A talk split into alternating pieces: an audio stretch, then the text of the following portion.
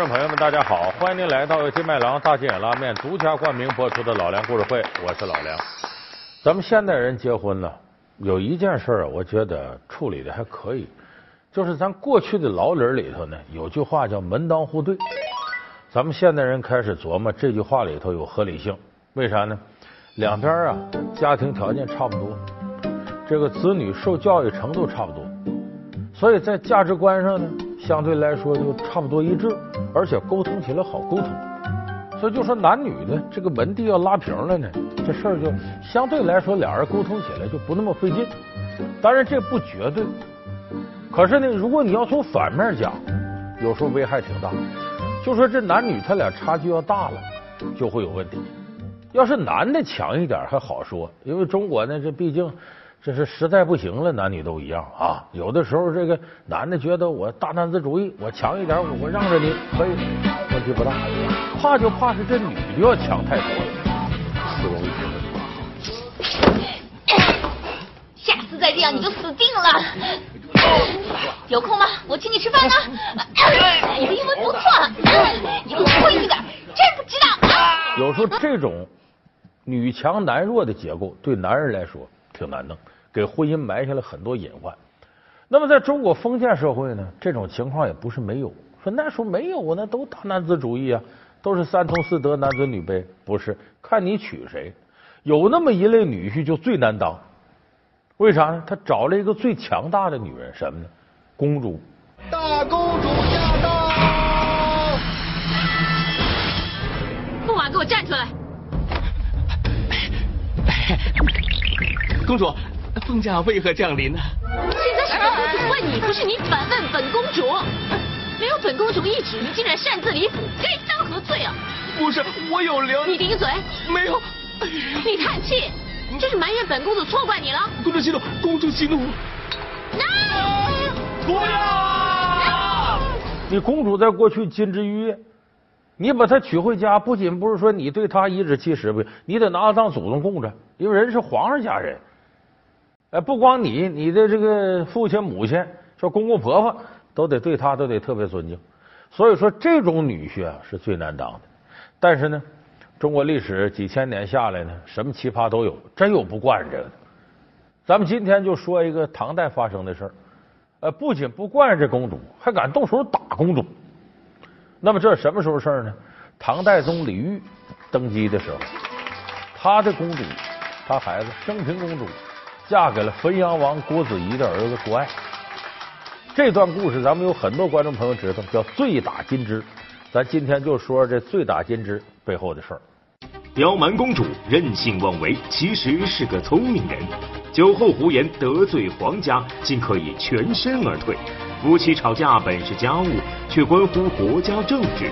一位乱世天子，一名沙场大将。他们的后代又会演绎出怎样的爱情故事？老梁故事会醉打金枝。咱先得从哪儿说起呢？从这个两家结亲这事儿说起。汾阳王郭子仪呢，对当时唐朝啊有大功。安史之乱平叛的时候呢，立下很多汗马功劳，所以官封汾阳王。这个郭爱呢，是他第六个儿子。这个那个时候说他这个娶亲，人家孩子自己有标准。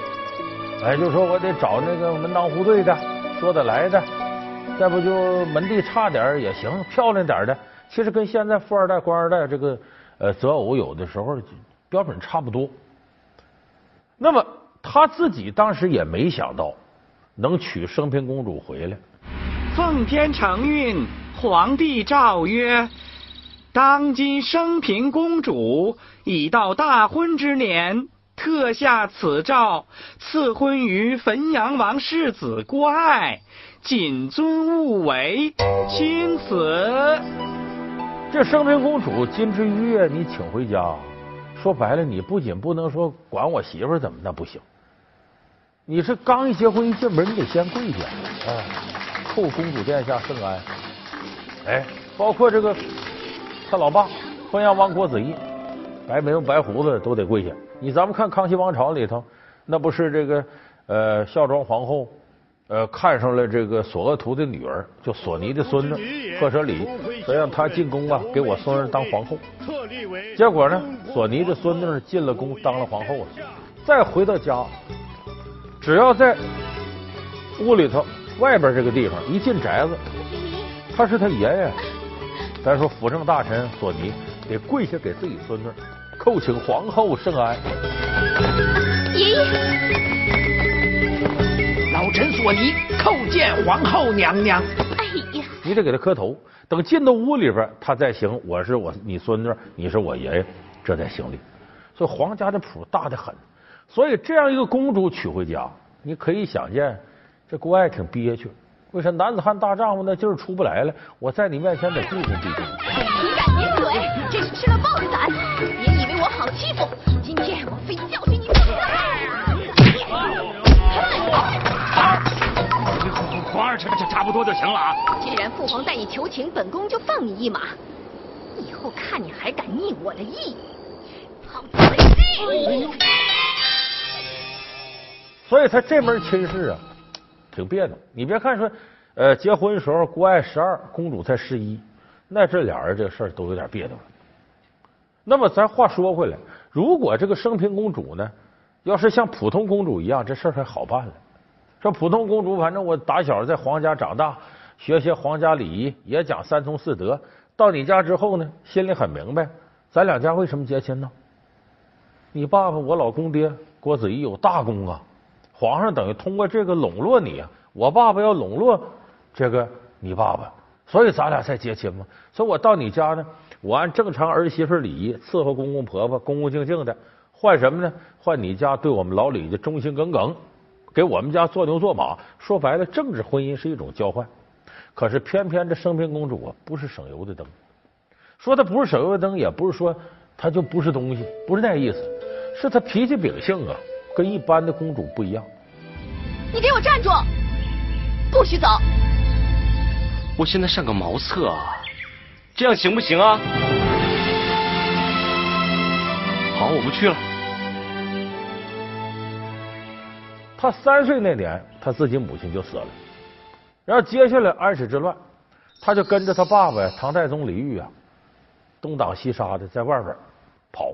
所以他不像一般公主娇生惯养、金枝玉叶在后宫里头，他见过些世面。所以等到呢天下太平之后呢，他在宫里待着，他不愿意那么安于现状，说按部就班的学这学那个。相反呢，在宫里边呢非常活跃，她跟个假小子似，好惹事儿。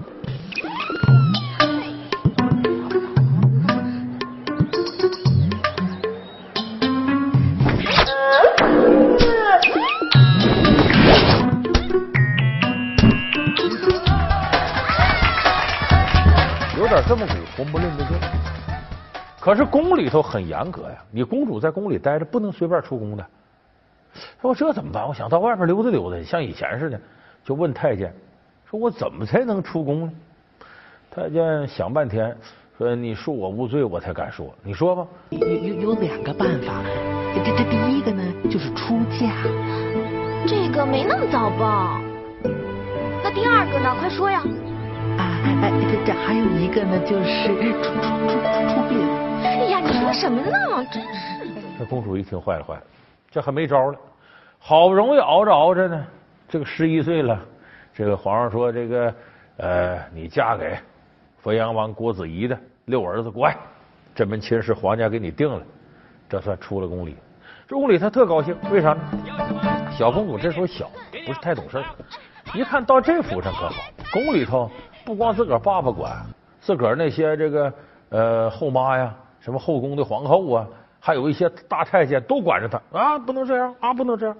到老郭家府上，谁都得捧他像个宝似的。他说一不二，这下可广阔天地，大有作为。玩吧，这天天疯玩，啊今儿爬假山，明天到湖里抓鱼去，完了后天他都出去，咱们到荒郊野外玩去，把他可给是玩去了。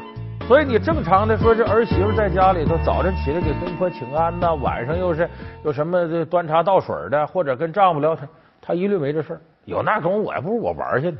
其实不是说这公主就不懂事是她天生的这种少年心性、假小子性格。可是这样一来呢，老郭家呀，说白了，郭子仪知道这是公主啊，那咱不能怎么着，她爱怎么着怎么着。但是她老公啊，这国爱老生气了，因为啥？一看我那几个哥哥，你看我那嫂子多贤惠啊，让他往东他不往西的，让他打狗他不骂鸡的，多好！你我这媳妇什么玩意儿？心里头窝火。十一二岁还玩一块去了，到个十六七岁，一点点大了，受不了这个。人家那媳妇儿啊，这个比较贤德贤惠，你看我这媳妇跟假小子似的，你这心里别扭。他别扭，他还不敢说，因为那毕竟金枝玉叶公主，忍着忍着忍着，这一年发作了。怎么发作了呢？赶上汾阳王郭子仪的生日，老爹生日啊，兄弟姐妹。给爹拜寿，你不得全家聚一块吗？这道理咱们现代人都懂。就平常，你就说这两口子，就是儿媳妇跟老公老婆关系不咋地的，那你你老公公过生日，你说兄弟姐妹几股都来了，你去不去？今天爹在太白楼设寿宴，你不会忘记吧？你认为呢？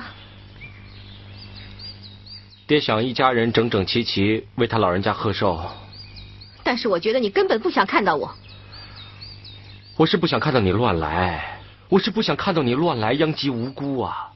你要不去，就跟抓破脸似的。所以这个时候呢，这个升平公主呢也不是不懂事儿，小两口老早起来了，呃，拾掇拾掇屋里头呢，带点礼物到这个需要点什么呀？大厅里头，就公爹要在这拜寿，哎，到这儿来给祝寿。这祝寿是有诸多礼仪的，你比方说这个大儿子。大儿媳妇啊，呃，祝我爹万寿无疆啊，祝我爹身体硬硬朗朗的。祝爹福如东海，寿比南山。祝爹福如东海，寿比南山。爹，一对一对的这么给这个爹拜寿，然后呢，再接下来敬茶呀、上香啊、祭天地呀、祭先祖啊，一套仪式下来，这公主没经过这个，觉得挺烦，因为这玩意儿确实没啥意思。坐在那儿吧，就有点不太高兴，闷闷不乐。再一个，折腾一圈有点累了，喝两口水呢，在这也不吱声。那些这个儿媳妇啊，或者女儿叽叽喳喳的，哎呦，爸呀，哎呀，爹呀，你怎么怎么着啊？哄老头开心，唯独公主在这不吱声。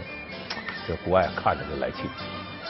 你看，你看别人媳妇，你看我那媳妇，我那败家媳妇，生气生气呢，他一贯是忍着的。哎，这个祝寿上酒。吃饭，这喝了几杯酒啊，这国爱的脾气上来了。你以为你是公主就能为所欲为啊？你嫁给了我，就是我郭家的媳妇，就要守我郭家的家规。我现在要你跪下磕头敬茶认错。你记住有那么句话吗？酒壮怂人胆嘛。他平常不敢借点酒啊，他能把这发泄出来。咱们生活当中就是说谁耍酒疯，你别信他了。真喝多了躺着都不动，耍什么酒疯？耍酒疯他没喝多，借酒装疯。这酒劲儿呢，半疯不傻功夫都出来了。老梁故事会醉打金枝，上门女婿不好当。老梁故事会是由金麦郎大金野拉面独家冠名播出。所以人有时候呢，借着酒劲儿能干点出格的事儿。你咱就水浒里那武松吧，最打蒋门神和蒋阳刚打虎，要不喝点酒他都不敢，尤其打老虎。那不有那么一段吗？说把十八碗喝下去之后，到山岗上，风一吹，酒有点醒了。一看这告示上写着有猛虎，哎呀，别冒这险，老虎可不好惹。我回去吧。哎呀，不行，回去也是到那客店。那我跟那店小二夸下海口，要有老虎也不怕，他不耻笑于我吗？再说我哪那么倒霉碰老虎？得在这待一宿吧。哎，结果偏偏他倒霉碰上老虎了，也是他幸运，打老虎出名。他要不喝那酒，他敢不敢？他不敢。他都不敢过去了。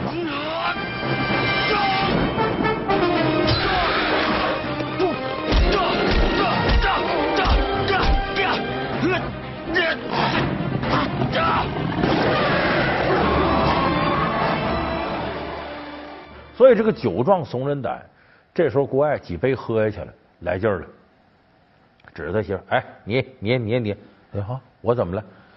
你给咱爹。唱一个啊！跟我说我怎么着？我跟一般宫女似的，我还得唱小曲儿。这公主也在气头上，这唱什么呀？你给咱爹唱个摇滚，你唱那《怒放的生命》，唱那《北京北京》啊，唱那唱那个什么？我要飞得更高。我凭什么唱这？我不会，不会你也唱。这这这歌不都汪峰的吗？我爹子怡，郭子怡叫子怡都愿意听这个。这这这胡说八道了。这时候，这公主一看，我我很尴尬，说我这不会，你逼我干嘛呀？这我这我嗓子不好，我得喝两口水干。你你别给我装，你赶紧唱。小两口就吵起来了。你真的以为你很了不起啊？要不是我爹当年平定安史之乱，先帝皇帝的宝座他能坐稳吗？你爹怎么能继承大统啊？没有我们郭家，就没有你们李家的天下。你胡说什么？这番话说出口，别说公主傻了，旁边他爸爸郭子仪吓坏了，了得吗？这什么罪过啊？啊，这天下老郭让给老李的。我爹想要当皇上，随时的，这是谋反篡逆呀！这时候郭子仪过去，啪就给儿子一嘴巴：“你胡说什么？”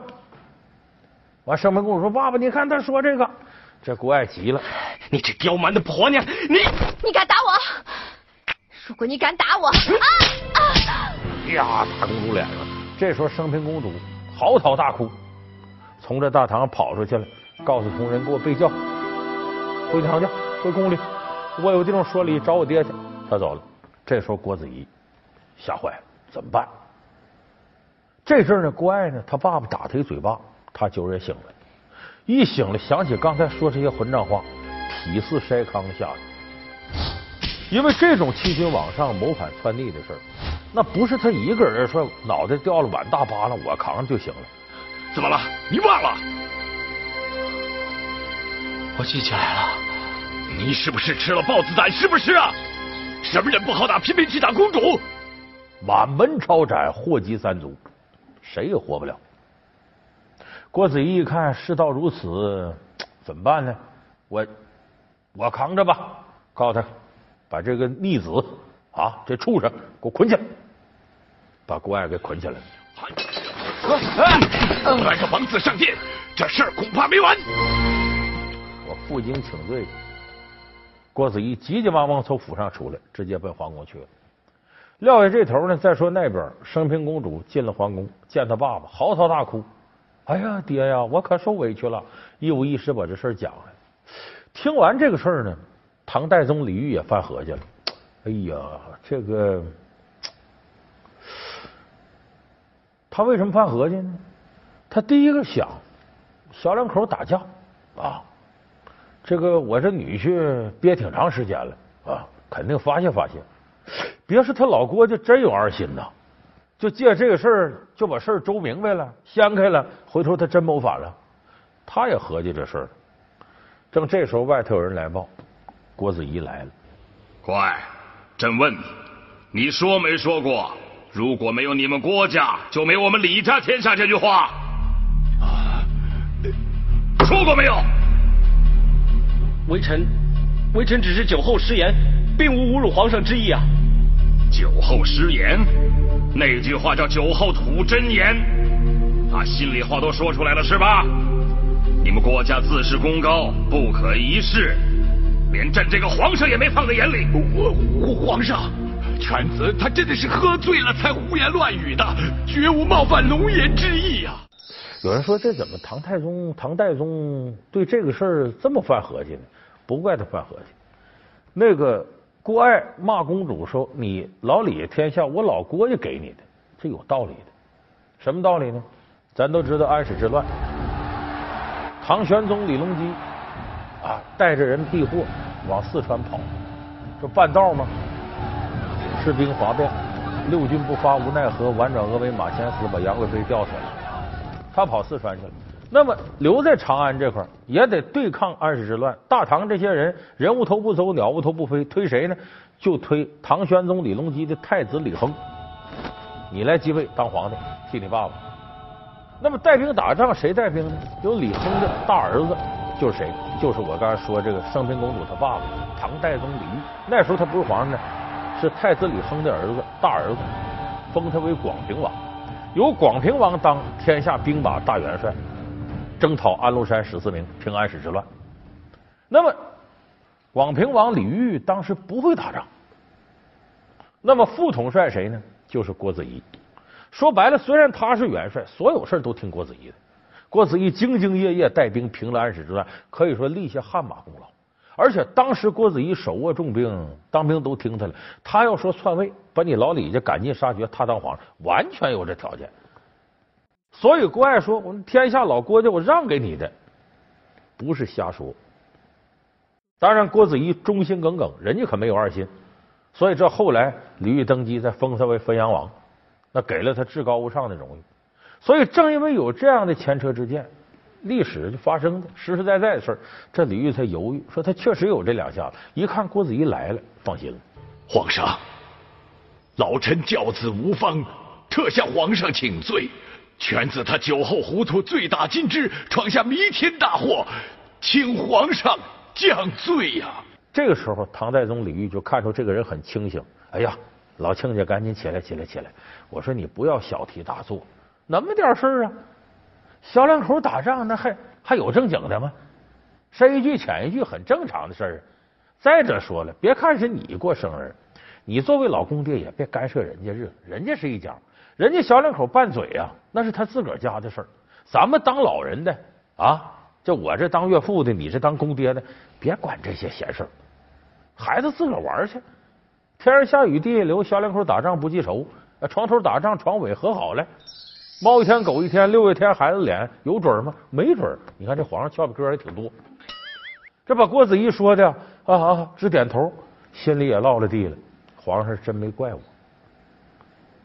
即使这样，郭子仪再回到家，也把郭爱狠狠打了一顿。以后你们讲点规矩，小兔崽子。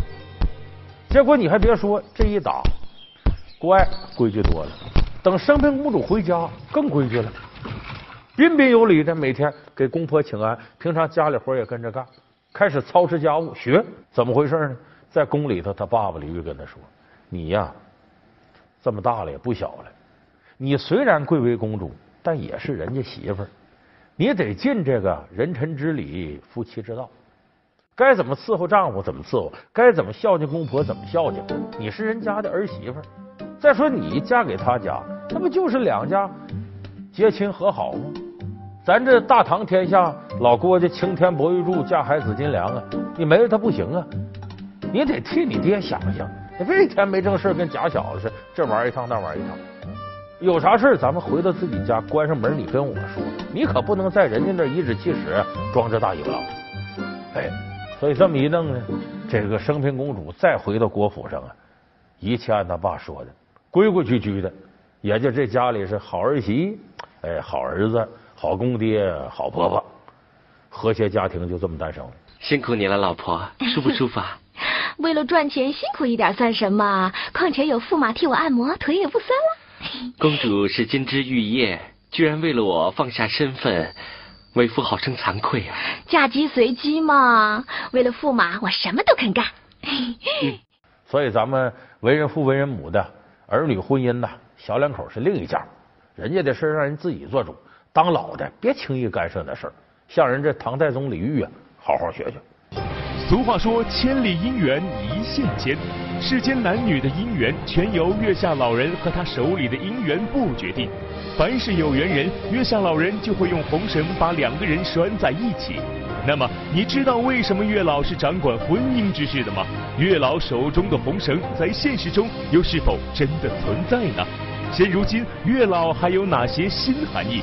老梁故事会为您讲述神仙系列之月老。